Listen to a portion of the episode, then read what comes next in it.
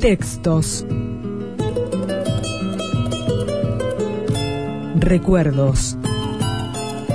Valores. Sensaciones. Personajes. En el 2000 también. También. Las últimas palabras.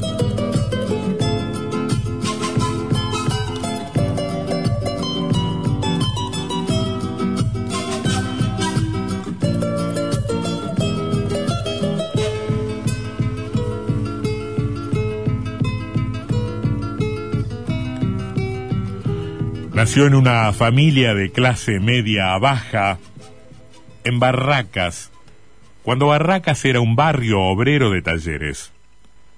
Al casarse, sus padres vivían en una pensión. No tenían una carrera universitaria ni un gran bagaje cultural. Pero lo que fue muy determinante para él es que su madre, Lilian, mostraba un gran interés en la cultura.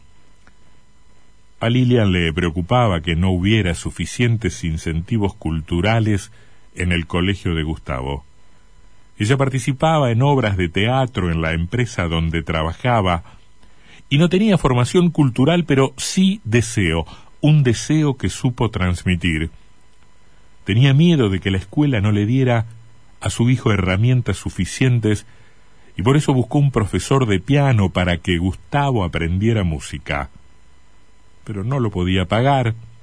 Y además la familia acababa de mudarse a Villa Ortúzar, donde no había docentes de piano.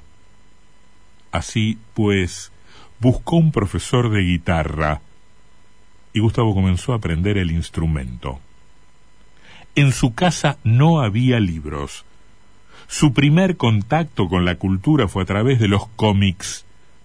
Le gustaban los de Superman y los de Tarzán y su acercamiento al arte fue por vía del dibujo. Le compraban cómics y el padre, cuando volvía del trabajo, le regalaba hojas para que dibujara. Y más allá de que hubiera algunas referencias puntuales en su carrera, un agradecimiento a Pizarnik en Amor Amarillo, o una referencia a Edgar Allan Poe en Corazón delator, Cerati no tenía una gran relación con la literatura. Leía, sí, pero no hay autores que hayan marcado su vida. El rock en la Argentina todavía no existía y para las mujeres como la madre de Gustavo el modelo de amor romántico era Armando Manzanero. Con Elvis, luego, nació un masculino y también nació el rock. Vive estando en primer grado el momento en que el viejo paradigma empieza a caer. El club del clan es una especie de mezcla de esto, románticos disfrazados de Elvis.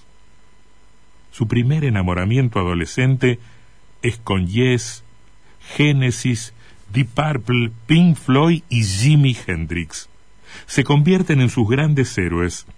Cerati será siempre un curioso de lo nuevo era un hombre sin melancolía. No era nostálgico y se podía liberar con cierta facilidad del pasado. Era de Racing, pero no iba a la cancha ni hacía deportes. Cuando tuvo una trombosis en la pierna y estuvo obligado a hacer reposo, miró todo Twin Peaks y todas las películas de Kubrick. En una carrera muy exitosa, la idea de abrazarse a algo que te sale bien puede ser muy tentadora y sin embargo Gustavo siempre iba hacia algo distinto. Tenía una habilidad camaleónica que le permitía absorber y asimilar.